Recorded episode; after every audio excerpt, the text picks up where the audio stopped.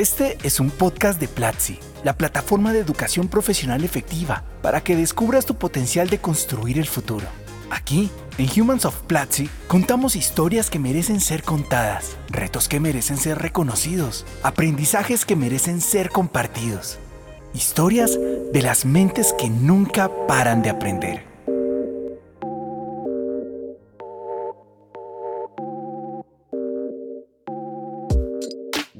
Al podcast de Humans of Platzi. Mi nombre es Isis García y Hoy vamos a entrevistar a una de las personas que hacen posible el producto que ves en Platzi. Para esto, primero quiero presentarte a mi co-host, Carla Silva. ¿Cómo estás? Y bienvenida una vez más a Humans of Platzi. Isis, como siempre, feliz, encantada de acompañarte y realmente conocer estas historias que están transformando no solamente lo que sucede en Platzi, sino a nivel LATAM. Realmente están cambiando por completo estas vidas, tanto de su persona como de las demás. Entonces, estoy súper ansiosa de, escuchar esta nueva historia.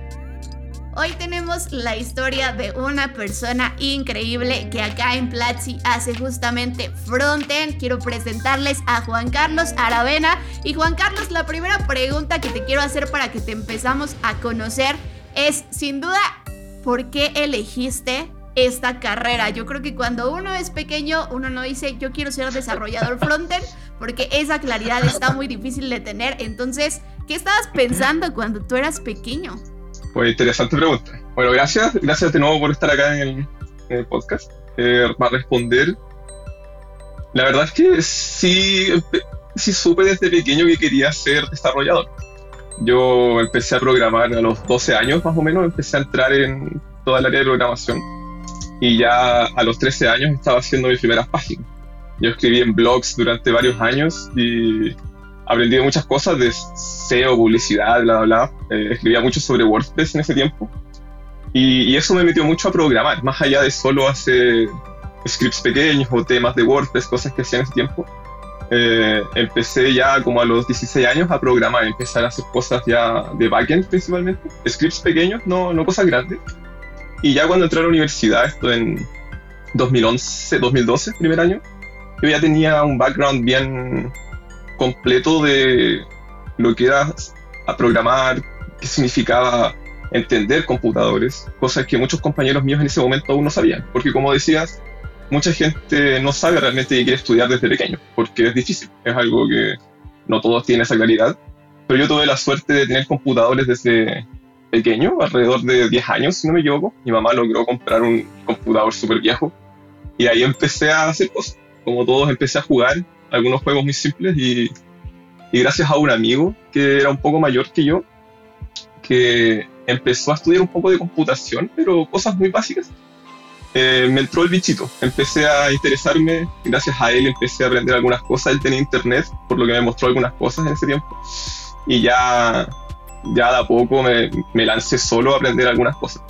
Lamentablemente estuve solo también mientras estuve, antes de entrar a la universidad, aprendiendo cosas de programación, así que fue un poco lento el proceso, pero ya tenía un background por lo menos a nivel de conocimiento teórico de algunas cosas bien completo y me ayudó mucho a llegar a donde estoy ahora. Quería interrumpirte un poquito porque nos hablas mucho de la parte donde tú ya tenías ese conocimiento. Entonces yo creo que de alguna manera nos habla de que eres autodidacta, que tú buscaste también esa información, empezar a aprender. Entonces, ¿cómo, cómo es que tú decides decir, ok, yo quiero esto y hasta aquí voy a llegar. ¿Cuántas horas de estudio le dedicabas? ¿Dónde era esta búsqueda de aprendizaje? ¿Tomabas cursos online? ¿Cuál fue ese proceso? La verdad es que el proceso en sí no fue tan, tan como metódico para aprender cosas. Yo principalmente empecé a escribir código por mi cuenta, cosas que se rompían todo el tiempo, nada, nada muy nada muy limpio. Y empecé a aprender una página, recuerdo en ese tiempo, que se llamaba eh, Cómo crear tu web, algo así, si no recuerdo, eh, si recuerdo bien. Que era una página muy simple, probablemente la de los 90 aún, pero enseñaba cosas muy básicas sobre HTML y CSS y fue lo que me permitió aprender. Otra cosa que me ayudó un poco fue, como dije, escribir en blogs. Estuve metido en el mundo de blogs y participé de una comunidad en ese tiempo que creo que aún existe, que se llamaba Foros Beta, Foros creo que era el nombre así. Eh, participé algún tiempo, alguna vez en foros del web y Crystal eh, de Cristian acá y Freddy. Eh, muy poco, pero siempre estuve viendo cómo participaban ahí. Y, y, de nuevo mi aprendizaje fue muy autodidacta, pero participando poco igual de comunidades. Siempre fue algo muy personal, ¿ya? En parte porque no, tenía, no tuve nunca una persona conocida que me ayudara en este proceso, ¿ya? Eh, alguien que supiera sobre programación, sobre ser programador como carrera y cosas así. Nunca conocí a nadie en ese rol hasta antes de entrar a la universidad. Entonces, fue por eso dije al comienzo de que mi aprendizaje fue lento porque no tuve a nadie que me apoyara en eso. Y, bueno, yo tampoco lo busqué, así como dije, tampoco fui más allá a, a, buscar esa, esa ayuda o ese conocimiento. Ahora sí, todo fue leer blogs, eh, mucho internet. En ese tiempo ya, ya había aprendido inglés, por lo menos ya sabía leer bien inglés sin, sin mayor complicación. Entonces entré a un mundo muy grande de, de temas de de programación en general. En ese tiempo aún la comunidad en español no era tan grande, o por lo menos o estaba un poco más atrás de lo que era la comunidad en inglés. Entonces fue muy importante para mí aprender inglés. Y creo que eso fue lo que me ayudó a llegar a aprender muchas cosas antes de llegar a la universidad. Porque también cuando llegué a la U, todo era en inglés. Eh, básicamente todo lo que tenía que aprender yo eh, por mi cuenta estaba en inglés. Entonces también me ayudó mucho ya tener ese conocimiento del lenguaje y también de temas técnicos que por mi cuenta aprendí un poquito antes. Wow, me sorprende mucho lo que nos estás contando porque creo que justo tener esos ejemplos, esos referentes, es como a veces muy ¿cómo decirlo? Como que marca tu historia. O sea, a veces es justo tener el ejemplo, el referente, lo que te lleva a caminar hacia allá. En tu caso, yo sé que tu papá tenía un taller de soldadura, que tu mamá era profesora. Y, tú por ahí contabas como en una historia atrás que pues en realidad vienes de una familia que no tenía quizá como los grandes recursos para hacer estas cosas y supongo que enviarte a la universidad y darte educación pues para muchos de nuestros padres fue como realmente un esfuerzo extra y sé también que abandonaste la universidad, entonces creo que traer como toda esa carga atrás, pues de repente es difícil cuando uno quiere tomar una decisión así y sus padres se han desvivido por darte todo y que quizá vivas como en condiciones diferentes en las que ellos vivieron. Entonces quiero pues explorar por ahí. Cómo fue esa decisión, por qué decidiste dejar la universidad y realmente pues qué carga implicaba para ti o, fue una decisión fácil, ¿cómo fue eso? Uf, bueno, no, respondo lo último, no fue una decisión fácil. Eh, como, como mencionaste antes, también traía una carga de mi familia. Ellos esperaban de que yo estudiara, de que tuviera una mejor vida de lo que ellos tuvieron, todo lo que siempre un padre busca de sus hijos, ¿cierto? Entonces, cuando yo entré a la universidad, eh, mi hermana, que es tres años mayor que yo, ella ya se había salido de su carrera la primera vez. ella estudió bioquímica y luego estudió artes visuales ella es genio, yo creo que ella es una genio y simplemente no le gustó su carrera. Y, y, la verdad es que eso le hizo mucho daño a mis papás en ese momento, yo lo vi. Y cuando yo entré a la universidad, yo ya en primer año me di cuenta que eh, habían cosas que no me gustaban, me sentía incómodo estando en la universidad. ¿ya? Eh, partiendo porque el primer año de mi carrera prácticamente no tenía nada que ver con programación. Era solo estudiar ingeniería, en la parte dura de ingeniería, solo cálculo, química, física y nada más. Entonces era muy, yo estaba muy desmotivado en la carrera. Eh, tuve malas notas ese primer año, me fue súper mal. Y ya en segundo año empezamos a aprender cosas de programación. Yo estudié ingeniería civil e informática en Chile. Entonces ahí recién empezamos a aprender cosas de programación. La carrera acá en Chile dura cinco años y medio si uno no, si uno no reprueba ningún, ninguna asignatura y ya con eso no logra salir con su título. ¿ya? Entonces yo llegué hasta quinto año yo al final ya estaba casi al día con mis ramos, me quedaba solamente un año para completar todo. Y, y ya en segundo año yo me sentía súper mal, me sentía súper incómodo. Eh, tenía muy pocas ganas de asistir a clases, no hacía los trabajos. Muchas veces había semanas en que no participaba en realidad en nada. Y, y al tiempo me di cuenta de que caí en una depresión. En ese tiempo, cuando yo logré salirme de la carrera, ya en quinto año, tuve que hacerlo con la ayuda de un psiquiatra, básicamente, que me dio una, una como un certificado que decía de que yo no podía continuar porque mi estado mental no estaba tan no estaba en buen estado, no, estaba en un buen estado mental. ¿ya? Entonces, gracias a eso yo logré congelar mi carrera en quinto año Y, y bueno, fue un golpe. Yo recuerdo que la decisión la tomé un día que tenía un examen de economía, eh, un examen para el que no había estudiado mucho, no tenía ninguna, ningún interés por ir a darlo. Y simplemente una hora antes del examen decidí tomar el bus desde Concepción, que es donde estaba mi universidad, hacia Santa Cruz. Tomé un bus y no di el examen, llegué a mi casa y les dije a mis papás, me voy a salir de la universidad. Y, y bueno, fue un tema complejo. Eh, como dije, me salí con, con depresión, tuve algunos ataques de, de pánico, un ataque de pánico, un día, un ataque de ansiedad, perdón, no de pánico, de ansiedad. Y fue súper feo, fue súper feo. En ese momento yo ya sabía harto de programación, muchas cosas más fuera de lo que yo aprendí en la universidad, mucho, mucho más.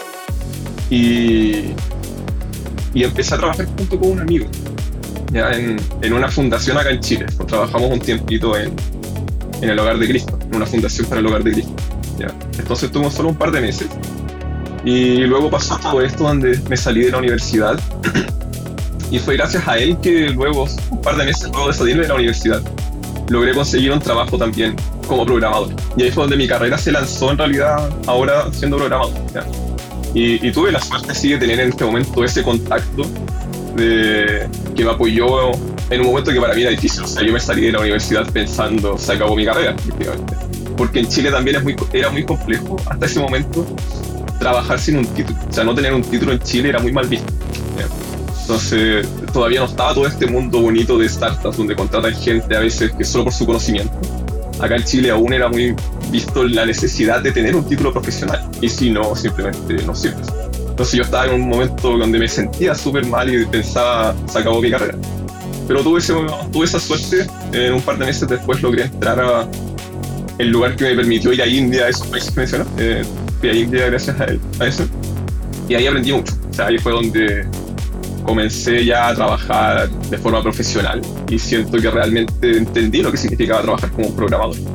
Ya, ya siendo, estando hands-on, haciendo cosas para una empresa y para clientes. Yo trabajaba con, como, como consultor ofreciendo servicios a otros clientes. Entonces fue un, fue un desafío súper grande eh, al principio me costó porque venía de este periodo de salir de la universidad donde estaba, me sentía mal mentalmente. Pero también llegar a este desafío donde me sentía motivado en realidad porque estaba haciendo lo que siempre me gustó hacer. Eh, me ayudó a salir más o menos rápido del problema. Y, ya durante ese año, que fue el 2017, cuando ya estaba trabajando, eh, ya llegó un momento en el que me sentí bien de nuevo. Y, y fue un cambio radical en el cómo yo sentía mi vida. Fue, fue súper fuerte para mí. Y, y, bueno, aquí estoy ahora de nuevo. Eh, la vida siguió y, y podemos seguir avanzando. Esa historia que nos cuentas creo que nos describe mucho lo que ha pasado y de hecho yo creo que cada uno de los estudiantes y quienes nos, nos están escuchando alguna vez sintieron la fuerza paralizante del miedo, ¿no? Cómo funciona este miedo no solamente en tu cabeza, sino realmente paraliza cualquier decisión que puedas tomar o incluso algo que te pueda ayudar y transformar tu vida, ¿no? Em, veo aquí, bueno, el ejemplo es que tomaron cinco años para que tú dijeras, no, adiós miedo. Obviamente con, con el apoyo que tú buscaste en ese momento dijiste, de aquí soy. Pero me gustaría regresar al punto donde dices, que ya tomaste la decisión y de pronto seguía ese miedo presente y trataba de volver, pero tú no, voy hacia adelante, voy hacia adelante. ¿Qué, ¿Qué consejo o qué aplicaste tú en tu vida o en tu mente o a nivel emoción para decir, no hay marcha atrás, esta decisión ya la tomé y eso es lo que realmente quiero y es lo que sé que me va a hacer bien a mi vida? Sí, bueno, yo creo que lo primero desde un lado de salud mentales y la terapia. Entender de que la terapia es importante y no es para gente que está loca o que tiene problemas, no. Todos deberíamos ir a terapia en algún momento y entender de que incluso si nos sentimos bien, es, bueno hablar con alguien. ¿ya? Y en ese momento, de nuevo, como yo dije, salí gracias a un psiquiatra de la universidad. Y, y luego de que volví de Concepción a Santa Cruz, a mi casa, tuve sesión con psiquiatra, tuve un par de sesiones donde fui a conversar un poco de, lo que, de cómo me sentía. ¿ya? Eh, el hecho de liberar esas, ese, e, esa presión que tenía de cuando, del momento en que me salí de la universidad, el momento de empezar a liberar todo ese, ese cansancio, esa rabia a veces que tenía, ese enojo, eh, me ayudó mucho. No lo hice por mucho tiempo eh, con, con terapeuta, pero sí después de eso, como mencioné, tuve este, este viaje que logré hacer solo dos meses luego de empezar a trabajar, o perdón, un mes luego de empezar a trabajar. Viajé a India por un mes y medio. Conocí gente de todo el mundo. Eh, conocí gente de, de 30 países distintos y tenía que hablar inglés a la fuerza. Eh, primera vez que salía del país, primera vez que volaba en avión, primera vez que iba a un país solo donde solo hablaba en inglés. Eh, fui a India, un país donde yo no conocía absolutamente nada. Y llegué allá y de alguna forma la fuerza tuve que empezar a sacar energía. Pero, ¿qué fue lo que pasó? Es que este cambio de contexto, un poco radical en mi caso, me ayudó mucho a salir adelante. ¿ya? ¿Qué es lo que pasa? Que yo hasta antes de ese momento seguía muy encerrado aún en mi cabeza. Todo el tiempo seguía pensando eh, en ese miedo, seguía estando eh, con la sensación de que fallé por la universidad, seguía pensando de que tal vez, gracias a que no tengo títulos, si pierdo este trabajo nuevo que me conseguí, tal vez adelante eh, me quede sin una carrera de nuevo. Entonces fue complejo. Eh, durante ese tiempo, la verdad es que yo no sé si logré salir, antes de hacer este viaje, perdón, yo no sé si logré salir realmente de este, de este hoyo. Pero creo que el cambio, lo que me ayudó fue ese cambio de ambiente.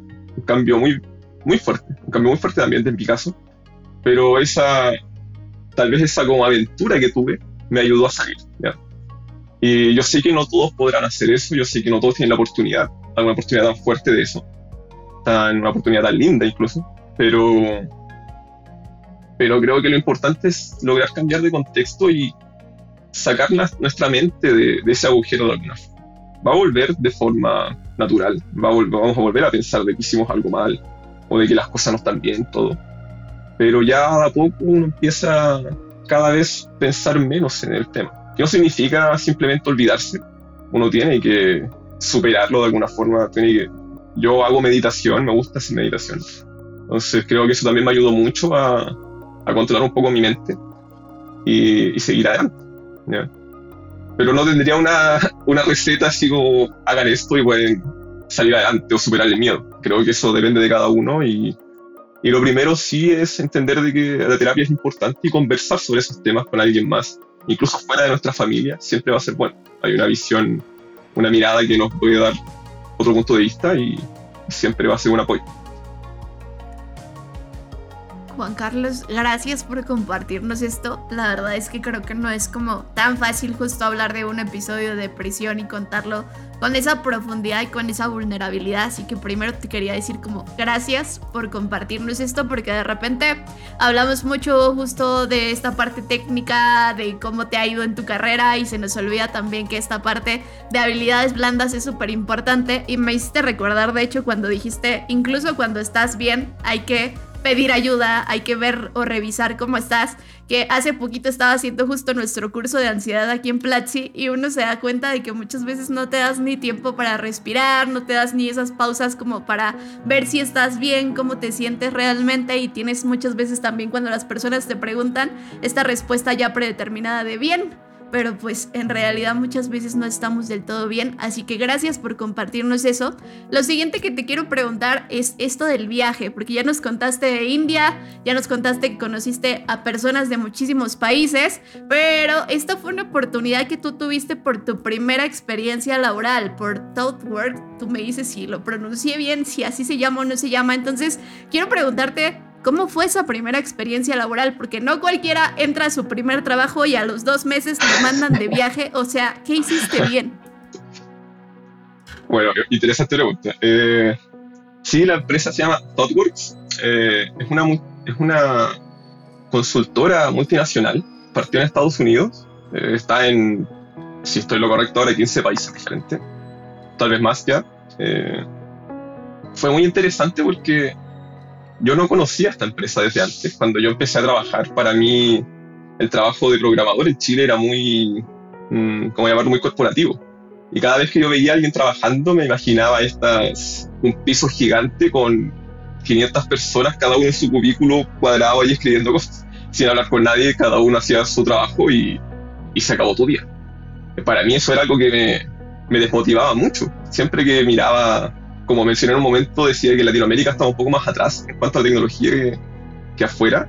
Yo como siempre estudiaba en inglés, leía cosas en inglés aprendí cómo era el trabajo, entendí en realidad cómo era el trabajo fuera. Y vi todo este mundo de startups, todo este mundo de, de empresas que trabajaban con agilidad, por ejemplo, con metodologías ágiles. Y la verdad es que vi que era muy distinto a lo que yo miraba en Chile, en el ambiente laboral en Chile. Entonces, ¿qué es lo que pasa? Que este amigo que trabajaba, que trabajó conmigo en esta fundación por un tiempito, entró luego de seis meses de reclutamiento, logró entrar a ThoughtWorks, a esta, a esta empresa. El reclutamiento es muy largo. Durante el tiempo en que yo empecé, había gente que duraba hasta ocho meses en el proceso de reclutamiento, dependiendo del rol.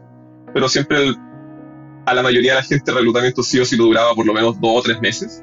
Entonces siempre era complejo entrar. Y, y bueno, yo cuando me postulé para entrar, pues, mi amigo me puso como referido. Eh, no, es que me haya, no es que me haya saltado alguna entrevista con eso, solo fue que vieron mi perfil más rápido.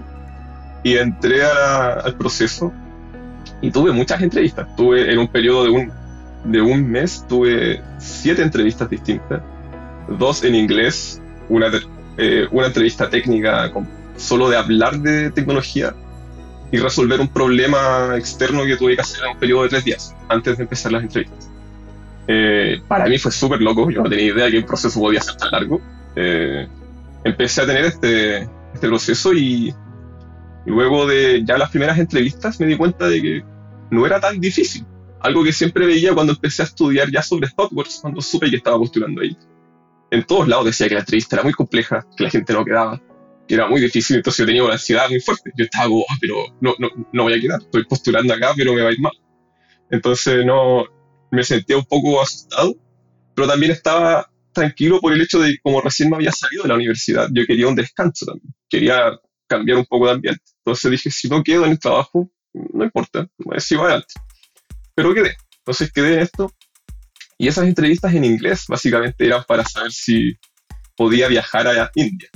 Entonces, ¿qué es lo que pasa? Que ThoughtWorks tiene un programa que se llama ThoughtWorks University, donde envían a gente que, por ejemplo, personas que salen recién de la universidad, que no tienen experiencia laboral, o personas que están recién entrando al mundo laboral, aunque no hayan pasado por la universidad, eh, sea lo que sea, o gente que está cambiando de rol, por ejemplo, pasándose de, no sé, de artista, por ejemplo, a programador, o de, no sé, psicólogo. Conocí muchas psicólogas que pasaron a ser programadores, que fueron con mi, con mi batch de gente india. Entonces, ese grupo de personas también las enviaban a este, a este intensivo. Era un mes y medio donde íbamos a India, con gente de todo el mundo de nuevo. Conocí gente de, de nuevo, como 30 países distintos. A pesar de que las oficinas son como en 15 países, hay gente de distintos países. Hablar en inglés todo el tiempo, era la primera vez que yo hablaba en inglés. Yo leía en inglés desde ya mucho antes, pero nunca había hablado en inglés, nunca en mi vida. Era la primera vez que volaba en avión, era la primera vez que iba a India. Conocí gente, la cultura de India era muy distinta, el, el ambiente, vivir allá. Nosotros fuimos a Pune, eh, en, en la región de Maharashtra, algo así. Y es un sector muy pobre. A pesar de que Pune es una ciudad gigante, muy grande, para los estándares aquí de Chile, por ejemplo, eh, es una ciudad muy pobre. Y es un hub de tecnología. Es una ciudad grande a nivel de India porque es un hub famoso de tecnología. Muchas empresas de tecnología están ahí. La ciudad en sí es muy pobre. Entonces yo tuve un golpe de realidad también estando allá, de ver gente que literalmente vivía una familia entera en la esquina de la calle donde yo me estaba quedando en, un departamento. Y vivían bajo una tela, era una tela que era su techo y eso era todo lo que tenían para vivir.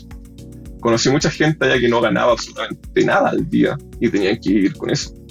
Yo yendo con un primer sueldo de Chile, que era un sueldo bajo, la verdad. Eh, mucho más alto que muchos, muchas carreras en Chile, pero sigue siendo un sueldo bajo, algo que viviendo en Santiago no, no, no te permitía hacer muchas cosas extra más allá de pagar arriendo y locomoción para ir a trabajar. Yo fui con ese sueldo a India y la verdad es que era, tenía mucha plata disponible, solo por la conversión. La gente que trabajaba en India, que era mi mismo rol, personas que estaban entrando, algunos mayores que yo, algunos menores, pero entrando en mi misma posición, ganaban una cantidad mucho, mucho, mucho menor de plata que yo y vivían bien. Y aún así vivían bien en India. Entonces yo me di cuenta de una realidad muy fuerte en ese país que me, me golpeó mucho. Y, y, tal vez me hice más espiritual estando ya, no sé, pero fue un cambio que para mí fue súper importante. Y algo que siempre llevo conmigo, esta pulsera yo la compré allá en las cuevas Lora. Unas, unas cuevas que son una montaña gigante dentro de India, donde hay como 34 templos que están excavados en las cuevas, están perdón, excavados en la montaña. Templos muy antiguos, templos budistas, taoístas. Creo que hay cuatro religiones ahí que están juntas que forman toda esta montaña. Y fuimos a visitar allá y esto lo traigo conmigo siempre, esta pulsera que compré.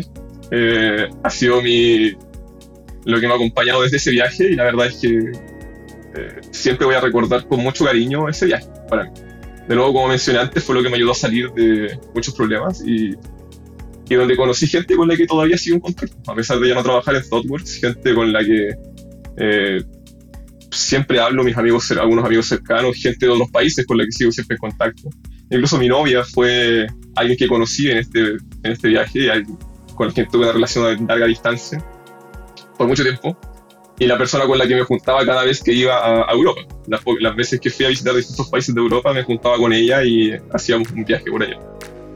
Eh, entonces fue para mí una experiencia muy importante, me, marcó mucho y, y, de nuevo, si alguien tiene la oportunidad de algún día poder viajar, siempre hacerlo.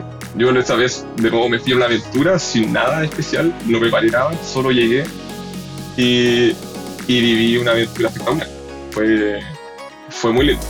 eso sí, fue un extensivo de trabajo. Nosotros trabajábamos desde 9 de la mañana hasta 8 de la tarde sin descansar nada a veces. Y llegábamos a simplemente acostarnos, como una tabla cayendo a la cama y a dormir. A veces teníamos días libres donde hacíamos cosas, fin de semana donde podíamos conocer, pero durante la semana era un intensivo donde nadie lograba hacer nada más, solo trabajar mucho, mucho. Está increíble cómo lo narras, o sea, realmente, y bueno, yo no sé Isis, pero al menos yo estoy súper inspirada con la historia que él nos cuenta, porque no solamente es la parte profesional, sino también la humana, ¿no? Cómo aprovechó Juan Carlos, cómo has aprovechado esas oportunidades que te brinda la vida. Y yo creo que muchas veces le llamamos suerte, otras personas le llaman fortuna, pero sin duda esto es un ejemplo de cómo la oportunidad y la preparación se encuentran, ¿no? Y tú estabas en ese momento preciso y dijiste, es para mí y lo quiero. Y bueno, a pesar de que es una historia que, que, nos lleva incluso desde la parte personal, emocional, donde conociste a tu pareja y lo demás, que es súper emocionante, hablas mucho del tema del inglés. Y yo creo que eso es algo que usualmente le pasa a muchas personas que quieren cambiar y transformar su profesión. Siempre está ese bloqueo, pero no sé inglés o no sé si el inglés que tengo es suficiente para lograr llegar a esto. Creo que con la historia que nos compartes es contrario, es como para ti no fue ese chip del inglés, no fue un stopper porque ya lo tenías, pero ¿cuál es tu historia precisamente con el idioma? Eh, ¿Fue algo que tú decidiste, va de la mano con programación y por eso lo tengo que aprender? ¿O realmente se dio desde, desde cero? ¿O en el camino te diste tiempo de aprender y decir, lo necesito también? Bueno, se, se dio un poco de la mano mientras empezaba a aprender cosas de programación. Cuando era chico aún, eh, cuando estaba leyendo cosas ahí a los 13, 12, 13 años, ya, ya sabía, ya leía inglés. No tan bien como ahora, pero ya, ya entendía. Entonces para mí siempre fue lectura en inglés. Ahora, ¿dónde empecé con esa? ¿Dónde empecé a aprender un poco eh, lo básico? Fue antes del colegio. De verdad que en el colegio yo empecé a aprender inglés en quinto básico. Eso en Chile, si estoy en lo correcto, es como 10 años. ¿Alguien me puede decir por ahí luego? Eh, y eso fue la primera vez que empecé a tener inglés como asignatura en el colegio. Desde ahí hasta salir en último año, que es cuarto medio. ¿ya?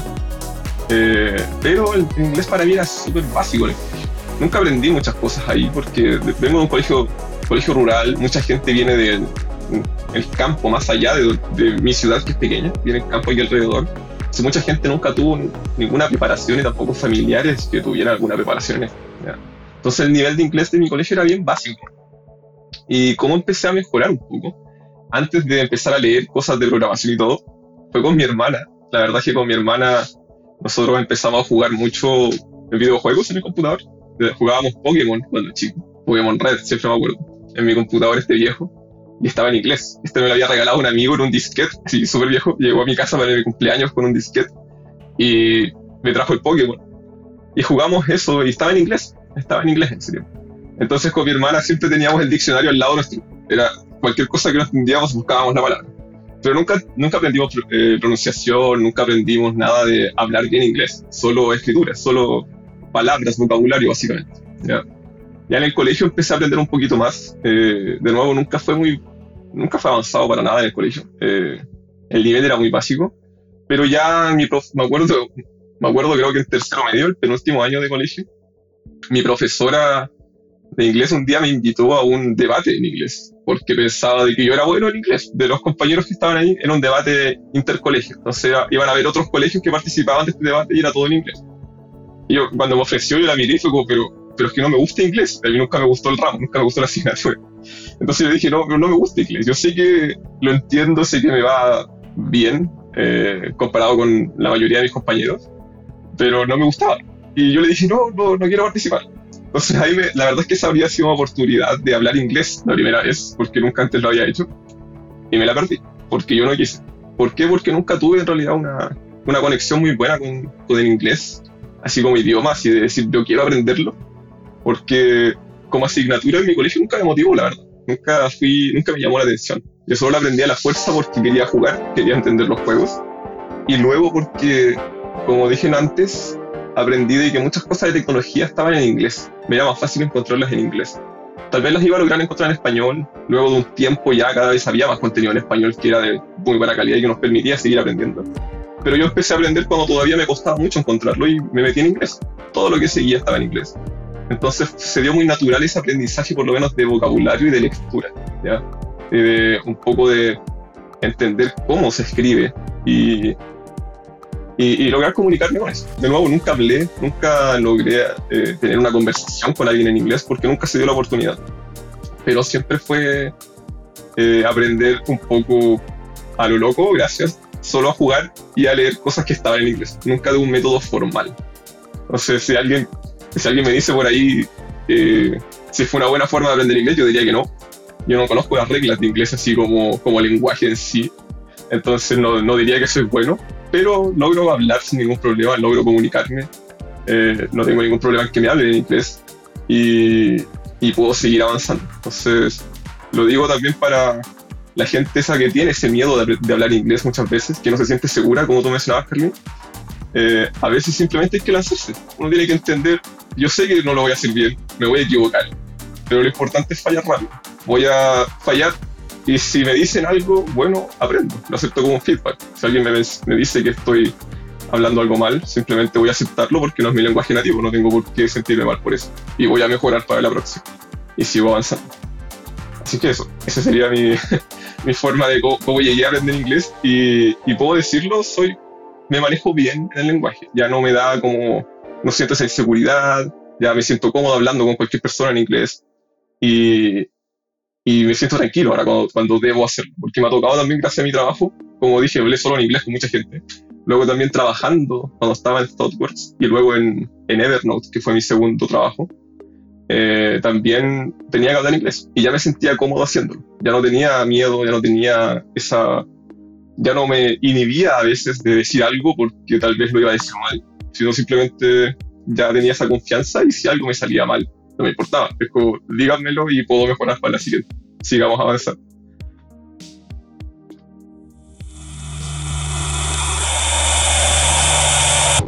Este es un podcast de Platzi, la plataforma de educación profesional efectiva para que descubras tu potencial de construir el futuro. Aquí, en Humans of Platzi, contamos historias que merecen ser contadas, retos que merecen ser reconocidos, aprendizajes que merecen ser compartidos.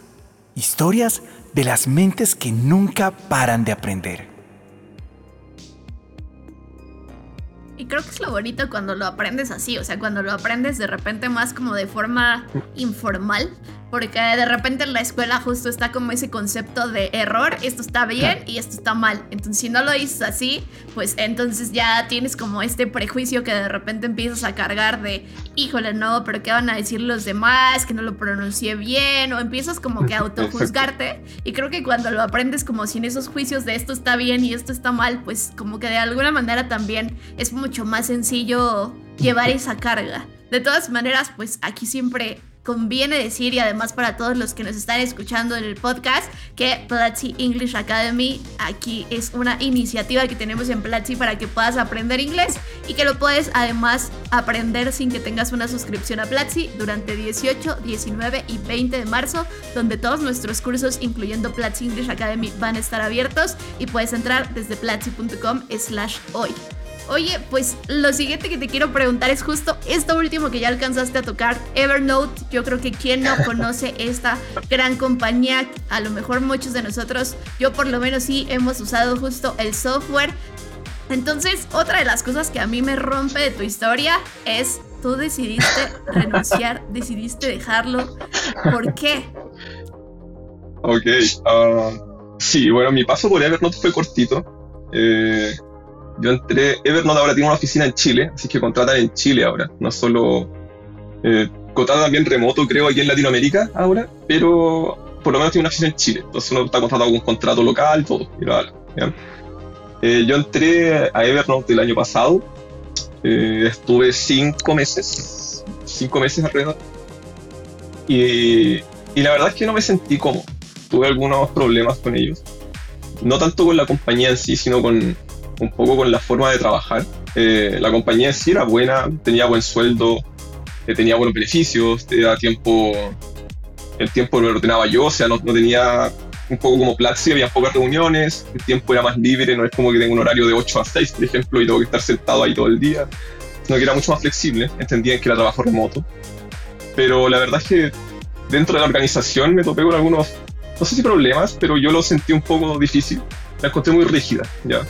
Y bueno, como llegué a trabajar de consultoría antes, mi, mi, trabajo, eh, estoy muy acostumbrado a mi trabajo, una de las primeras cosas que hago es como hacer un assessment de la calidad técnica, de la organización, de cómo se maneja la organización, de cómo se mueve, cómo se comunica la gente. Y me di cuenta de que, mm, por lo menos para mi gusto, no era tan bueno en Evernote. Y también me di cuenta de que era muy complejo proponer cambios. Era, en ese sentido era rígida la organización, eh, no me decían que no, pero me decían lo vamos a ver después. Y, y ese después, no, yo nunca lo vi cercano en ningún momento. Y, y, eso me incomodó un poco. Más, además de eso, tuve algunos problemas personales. Yo, la verdad es que el año pasado tuve un momento de mala salud mental. Estuve con terapia el año pasado un momento. Y, y mi terapeuta en un momento, la verdad es que me propuso, tal vez es hora de que dejes el trabajo. El trabajo te está haciendo mal. Eh, de nuevo, no era que el trabajo fuera malo, así como lo digo, había mucha gente que tal vez soñaría por estar trabajando en Evernote, es una compañía muy conocida. Eh, pero yo tuve, me sentí incómodo y, y, preferí dejarlo, porque ya, de nuevo, como ya sabía lo que era estar en, este, en, momentos de mala salud mental, cuando me, me, vi entrando de nuevo cayendo al hoyo, yo dije, no voy a aceptar esto, me tengo que, sal tengo que salirme de esto antes de caer mucho en una depresión, estaba súper mal yo. Estuve, estuve un mes con licencia cuando aún estaba trabajando y luego de eso estuve tres meses donde no hice absolutamente nada.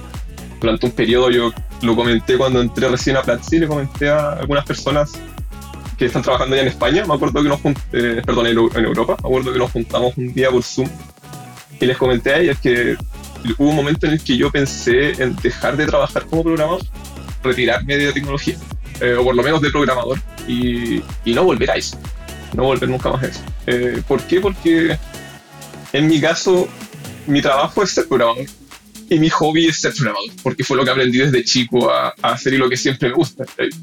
Yo me, considero un poco hacker, hago de todo, rompo todas las cosas desde chico y, no tener, eh, perdón, que, que, mi, propio trabajo, que las propias cosas que me gusta hacer me esté haciendo daño, me hizo mal, me hizo muy mal y decidí alejarme, decidí alejarme. Entonces fue un poco más personal la decisión cuando la tomé, porque todo esto que estaba viendo, lo que mencioné antes, la organización en sí, era algo esperable, un poco, llevaba poco tiempo, eh, soy alguien totalmente desconocido para ello, y no tengo por qué llegar a decirles, oye, podemos hacer las cosas distintas. Pero sí noté que había poca intención de cambios, en el momento por lo menos. Y yo estaba en este momento donde personalmente caí a algo que me hizo mal, y terminé preferir preferí apoyarme a mí mismo antes de, eh, quedarme con el trabajo. O sea, yo dije, prefiero tener buena salud porque no estaba en un periodo de no tener plata, por ejemplo, de estar eh, sin dinero, donde estuviera como arrastrándome por sobrevivir, no. Tenía plata, estaba cómodo. Entonces decidí simplemente alejarme y, descansar. Y, y, no caer en, esa, en ese burnout que me estaba haciendo mucho daño algo que quiero rescatar también es lo que comentas sobre el fail fast que dijiste en, hace un momento también y cómo Juan Carlos le gusta romper las cosas. Entonces, quisiera preguntarte específicamente ahora, en el tiempo que llevas en Platzi, que nos recuerdes cuánto tiempo es, cómo te has sentido viviendo precisamente eso que vivimos y me incluyo e incluyo a Isis todos los días, el fail fast. Vamos, fail fast. A mí en lo personal me costó mucho trabajo, pero ¿cómo lo vives tú y con ese gusto por romper las cosas? interesante. Eh, creo que nos falta aún en Platzi de fallar más rápido. Nos falta mucho para fallar más rápido, por lo menos en producto. Eh, podemos hacer las cosas mucho más rápido, mucho más ágiles. Y podemos hacer algunas mejoras en eso donde podamos trabajar un poco más eficiente a nivel de agilidad. Eso no quiere decir sacar más rápido, pero sí quiere decir eh, aprender a fallar rápido y si es necesario pivotear muy rápido. Y hay cosas que podemos mejorar mucho en la organización a nivel, por lo menos a nivel de producto. No sé de las otras áreas, no, podría decir mucho, pero a nivel de producto hay muchas cosas que podemos hacer aún. Ahora, eh, dentro de Platzi sí, eh, es algo del día a día el trabajar de esta forma donde cada uno está haciendo lo que tiene que hacer. Trabajamos un poco tal vez de, mi lado también un poco de crítica, un poco de, de, producto, que a veces trabajamos un poco muy aislados y, no tan trabajando en conjunto con las personas. Tal vez podamos mejorar un poco eso, por lo menos desde mi lado veo eso. Tal vez sea muy sesgado, pero lo veo. Y, y gracias a eso, si, si, lográramos hacer eso, por lo menos si yo, si yo sintiera que estuviéramos en ese punto, creo que podríamos romper muchas cosas más rápido. Por ejemplo, yo ahora estoy rompiendo todo un frontend, todo un proyecto para traspasarlo a TypeScript, otro lenguaje en JavaScript, y estoy rompiendo todo. Literalmente empecé a entrar a temas de infraestructura, eh, empecé a, a, romper el, el, código en sí que ya estaba hecho y que otra vez otros, otros miembros del equipo han estado trabajando en él. Eh, he estado jugando, como empecé recién a trabajar esta semana de vuelta, eh, me tomé estos días para seguir rompiendo cosas y adaptarme a eso antes de entrar a un equipo. Ya la otra semana voy a estar trabajando un equipo ya con otros miembros eh, eh, en un proyecto en particular. Pero ahora me dediqué simplemente a romper esto. ¿Por qué? Porque justo antes de irme, a fines de diciembre, porque yo dejé de trabajar a principios de enero, ¿ya? Antes de irme a fines de diciembre empecé a romper lo mismo, haciendo un paso a TypeScript también de otro proyecto, y lo dejé ahí. Yo dije, ya, esto parece que funciona. Y ya habíamos conversado mucho en el equipo, eso, en el equipo de frontend en particular, sobre hacer este proceso. Y, yo me ofrecí a romperlo. Dije, ya, yo puedo romper esto hasta que funcione. y fui y empecé a hacer los cambios. Ahora cuando llegué de vuelta ya otros miembros habían avanzado mucho en el proyecto. Y como están también ocupados con temas de Platzi y otras cosas, yo me vi un poco más libre. Seguí tomando el proceso y y sigo rompiendo cosas. Ya por ahí debe haber un pipeline rojo que está roto, algo se me rompió y, debería ir a arreglarlo en algún momento. Eh, pero sí acá la, la, la, cultura de fallar rápido está bien integrada, se entiende. Tal vez a nivel de proceso podríamos hacerlo incluso más rápido, pero por lo menos ya las personas lo tenemos como inculcado que es parte parte de la metodología. O sea, entendemos que si queremos lanzar cosas, no podemos esperar a tener un proyecto listo luego de seis meses, no sé, y lanzarlo. No, tenemos que hacer algo en un mes, lanzar, y si falló, pivoteamos. Y si funcionó, seguimos avanzando. Hay que entender de que simplemente lanzamos y si no funciona, se elimina. Eso es algo que cuando lo mencioné en Evernote, me dijeron, no podemos hacer eso, eso lo hace Google.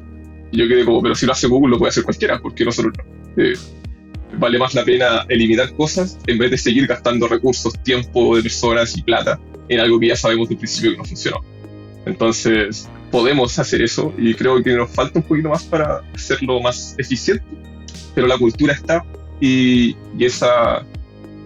ese espacio que tenemos acá de entender que estamos abiertos a cambios, no solo fallar rápido, sino entender de que alguien más puede traer otra propuesta, alguien más puede pensar distinto, alguien más puede hacer algo totalmente distinto como yo lo propuse en un principio y ahora sí va a funcionar y eso está bien. Hay que seguir avanzando y hay que darle oportunidad a esas ideas que cualquiera puede traer. No, no solo la persona que ya lleva, no sé, cinco años trabajando en la compañía, que es súper senior, súper lead.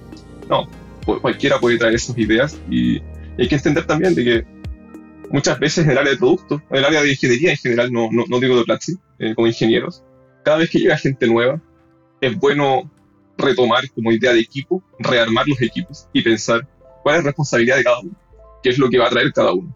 Incluso si es una persona nueva recién que está llegando a un equipo, es bueno pensar en una reestructuración completa, solo para entender cuál es la responsabilidad de cada uno, para ver hacia dónde llega cada persona y a quién también puedo hablar, quién sabe qué cosa, quién conoce tal cosa.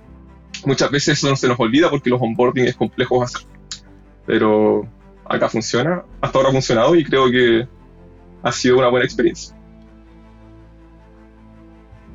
Genial, oye, pues creo que aparte nos acabas de soltar como un consejo implícito de la importancia de dar feedback, porque de repente cuando a uno le preguntan como, ¿y cómo llegaste a trabajar a donde estás? No siempre dices, estas son sus áreas de oportunidad, entonces me gusta también que fuiste como muy directo con, pero podríamos fallar más rápido, o sea, está la cultura de la falla, pero podría mejorarse y esa parte también donde llegas justo como tú dices a implementar una nueva idea, a decir que hay cosas que podrían mejorar, son súper importantes y de repente cuando hemos tenido estas malas experiencias, como que te cortas o te autocensuras muchas veces ya en las cosas que vas a decir en otros espacios de trabajo. Entonces, qué cool también que a pesar de que venías de esa experiencia, dijiste, lo voy a volver a intentar en algún lugar, esto va a funcionar y pues aquí estamos.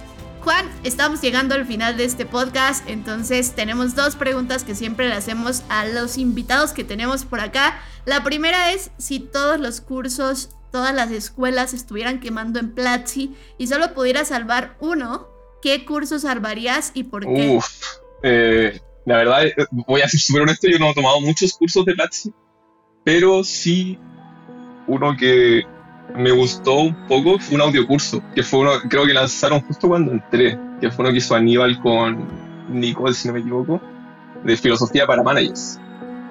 Eso, sí. Eh, ¿por qué a pesar de que un audiocurso tal vez no era tan práctico como otros que tenemos en la plataforma? Creo que trae un punto importante, que es el tema de eh, cuestionarnos cosas, incluso yo como manager, como líder, como jefe, lo que sea, entender de que no voy a hacer las cosas bien, entender de que alguien más me va a decir algo, entender de que yo mismo siempre debo estar preparado para mejorar y para estudiar más y entender de que no soy el, la extraña, no soy el experto uno nunca es experto en nada. Sorry que hay mucha gente que se cree el tema de experto, yo creo que uno nunca es experto en nada. Porque uno siempre tiene que, uno siempre va a aprender más, siempre va a haber algo nuevo, siempre se va a deshacer lo que ya conocíamos y ya no existe. Entonces, la, en particular en tecnología, todo cambia tan rápido que decir soy experto en algo es muy complejo, porque ya lo que yo soy hoy día probablemente mañana es obsoleto. Entonces, para mí esa, un poco esa mentalidad que traemos hacia managers, con la idea de entiendan de que todas las personas, incluso los que están trabajando para ustedes, van a tener que seguir aprendiendo siempre, van a tener que cuestionarse todo. No, no, no se queden con la idea de yo lo sé y lo que yo digo es lo que hay que hacer, sino entender de que nuestro equipo trabaja como equipo y no soy yo como jefe dando instrucciones y cosas. No sé si es el mensaje que siempre se quiso dar con el curso o no, pero fue algo que a mí me, me llamó la atención porque es algo que yo pienso por lo menos de cómo uno debe trabajar y algo que no veo en muchos lugares. De nuevo, hablo desde la cultura del Chile. Acá en Chile es todo muy corporativo y muy estricto, muy, perdón, muy jerárquico. Entonces, si yo voy a hablar con un jefe allá arriba, probablemente me va a decir te saltaste dos personas antes de venir a hablar conmigo. Y yo, como, no me importa, yo quiero arreglar esta cosa, no me importa con quién estoy hablando. Necesito arreglar los problemas y hacerlo ahora. Entonces, eh, a mí me molesta mucho cuando hay mucha jerarquía y creo que entender cosas de un poco de management y un poco temas de filosofía. A mí me gusta la filosofía en particular, por eso lo, lo tomo. Eh, nos ayuda a cambiar esa mentalidad y entender de que siempre nos vamos a equivocar.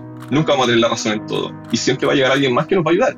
Y que nos va a probablemente cambiar incluso el chip por completo porque trajo otra, trajo otra idea, otra mentalidad que tiene sentido para el momento. Lo que funcionó el año pasado no significa que es lo que va a funcionar el próximo año. Entonces, siempre tener esa mentalidad de estar abierto, de estar siempre aprendiendo, de estar siempre cuestionándose todo lo que hacemos, es muy importante.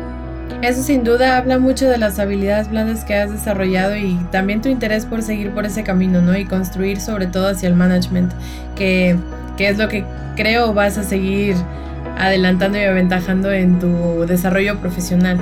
Y bueno, tal vez ya respondiste mucho esto, pero me gustaría preguntártelo y es dos o tres cosas que crees que Platzi te haya enseñado o que hayas aprendido en Platzi que no habías aprendido en otro lugar. Mm, sí. Una voy, a decir la primera es eh, la resiliencia, resiliencia. O sea, yo vengo siguiendo Platzi desde que era mejorando la web, cuando era solo Freddy y Christian. Eh, recuerdo el primer live, el primer stream que hicieron usando Ustream, si no yo, con la plataforma. Una página en blanco, así súper, sin ningún diseño. y recuerdo haber estado ahí. Y ahora los veo 10 años, creo que 10 años después, en la compañía en la que ahora soy miembro también, eh, trabajando acá.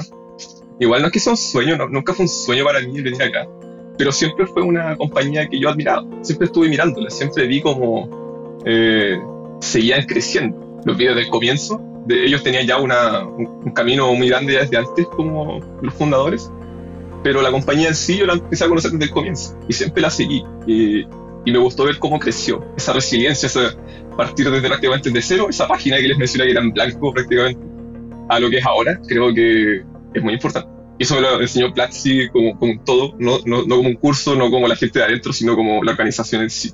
Creo que eso es un aprendizaje que me va a llevar siempre y, y aunque algún día no esté en Platzi, si es que llega a pasar, voy a seguir viendo cómo crece esta compañía porque creo que es un ejemplo a seguir en ese aspecto. Eh, otras cosas que me ha enseñado Platzi, tal vez el, la humildad, un poco. Algo que no mencioné es la razón por qué no, por qué no estuve trabajando estos últimos dos meses.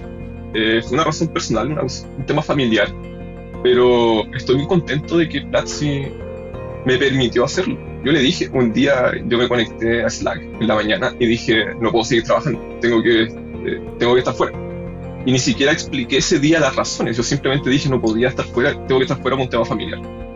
Y por dos semanas, casi tres semanas, nadie me cuestionó nada. Yo no había dado ningún, ningún detalle de qué estaba pasando. Y luego yo me sentí mal y dije, ya tengo que explicar por qué estoy fuera para que se entienda y no, no me viene mal tampoco. O sea, ya estaba con, había conversado un poco con algunas personas, eh, líderes de mis equipos y del área de producto entonces estaba como comunicado el tema, pero no sabían realmente la razón. Entonces en ese momento yo expliqué la razón y al tiro me contestaron todos. Fue como, toma el tiempo necesario y, y cuéntanos tú cuando estés listo para volver. Entonces para mí fue un fue algo que me apoyó mucho. Mi familia estuvo muy, muy agradecida también por eso, porque me permitió estar con ellos en ese momento. Y, y es algo que yo voy a agradecer mucho. Y eso digo que es un poco la humildad, entenderte que somos personas en muchas empresas no tratan simplemente como un número, como un como una, alguien más que tiene que trabajar, un, un peón más en algún lado, una organización. Y, algo que está pasando mucho con empresas más modernas es que entendemos de que las personas no son recursos, sino que somos personas, y que nuestro tiempo es valioso, y de que nuestro estado mental también es valioso, de que nuestra no podemos trabajar bien si es que no estamos sanos. Entonces, el, el que me hayan dado ese espacio de, primero, de darme tiempo para estar, hacer lo que tenía que hacer y luego un, tiempito de descanso incluso. Fue algo que me ayudó mucho y creo que es algo que debería replicarse en otros lugares. Eh, porque de nuevo, las personas, sin las personas tu compañía no va a existir. Y si no les das un espacio de descanso para que realmente puedan hacer lo que tienen que hacer, simplemente vas a fallar. Eh, y eso creo que es algo que agradezco de las no tengo otra, no tengo otra cosa, así que esas dos. Oh, esas dos están muy buenas y además como pues este balance es súper importante y como dices, qué bonito también como dejar esas lecciones porque creo que pueden ayudar a otras personas, especialmente pues a lo mejor si están pensando en formar su empresa, en ser emprendedores, en también qué tipo de ambientes quieren crear. Y pues nada, llegamos al final del podcast de Humans of Platzi, así que Juan Carlos, nos quedamos seguramente con ganas de contarte muchas cosas, de seguir esta conversación. ¿Dónde te podemos encontrar? Uf, bueno, me encuentran en Twitter. Estoy siempre en Twitter. Mi handle no es tan fácil. Es Axaxar.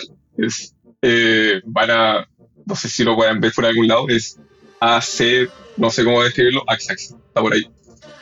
Eh, sí, ahí está en mi, en mi imagen. Eh, estoy siempre en Twitter. La verdad es que es la única red social que uso. Eh, Facebook lo eliminé hace mucho tiempo, Instagram no uso nunca, así que solo estoy en Twitter. Y ahí también está el link a mi página, que a veces escribo algunas cosas en, web. Pero más que eso, mi presencia no es muy grande.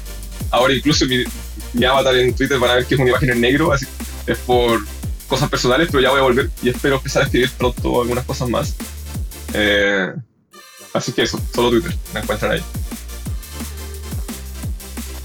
sé, pero Freddy acaba de sacar un curso de marca personal buenísimo, Juan Carlos, que cuando quieras ahí está disponible para todos. Carly, ¿dónde te podemos encontrar?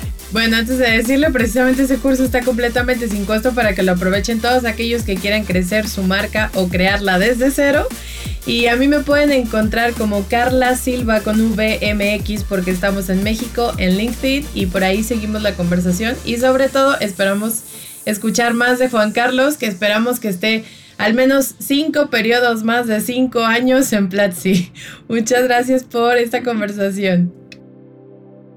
Claro que sí. Y bueno, recuerden que además si van a platzi.com slash hoy pueden acceder a ese curso de marca o al que ustedes quieran de forma totalmente abierta, todos los cursos totalmente gratuitos, incluso si no tienes una suscripción, 18, 19 y 20, solo tienes que ir a platzi.com slash hoy. Cuéntame qué te pareció este podcast, cuéntame cuál es la lección más importante que te llevas en arroba Isis con Velo y nos vemos en una siguiente emisión de Humans of Platzi. Y aquí oficialmente cerramos el podcast. Muchas gracias a todos los que nos estuvieron viendo en vivo. Tengo ya nada más una última preguntita que dejaron aquí en el chat de YouTube, pues para atender también esta petición que nos están haciendo las personas que están conectadas por acá en este experimento. Eh, nos dice Gustavo, ¿hasta qué edad hay trabajo para un programador? ¿Qué le puedes contestar, Juan Carlos?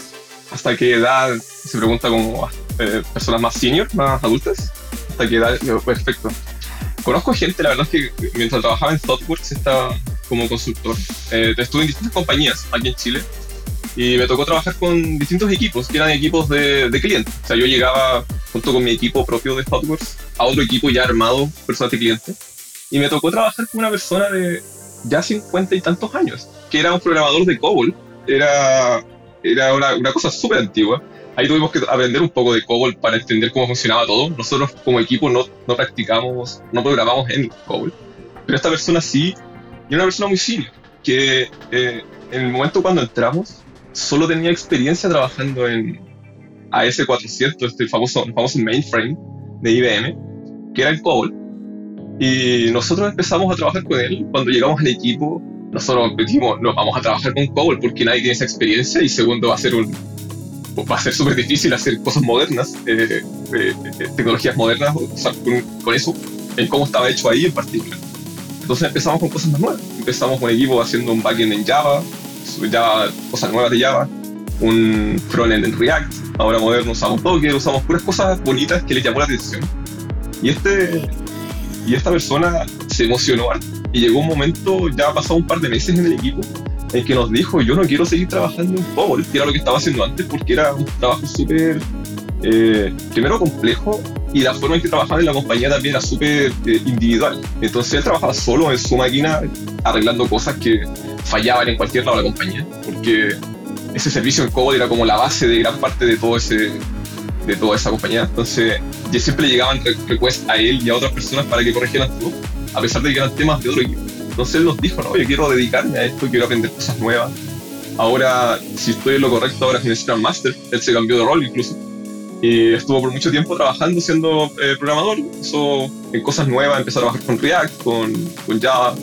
Eh, aprendió muchas cosas modernas de tecnología. Empezó a alterarse de cosas de web, más allá de solo servicios, aprender sobre la web en sí. Y luego empezó a aprender de agilidad.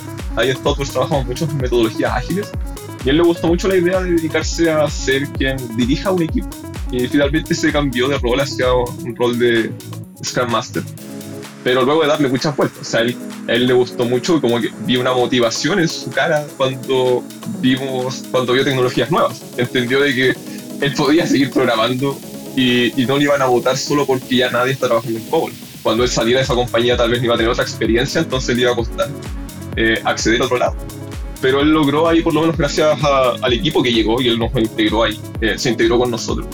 Logró aprender cosas más nuevas y se dio cuenta de que no era algo difícil. y de que por tu experiencia anterior también te van a buscar. O sea, el hecho de que no tengas experiencia en tecnologías nuevas no significa que como persona, como profesional, no tengas experiencia. Tus habilidades blandas son súper importantes. El cómo ya luego de tantos años en un equipo aprendes a manejar un equipo, aprendes a hablar con otros compañeros, aprendes a dirigir cosas, a tomar decisiones técnicas.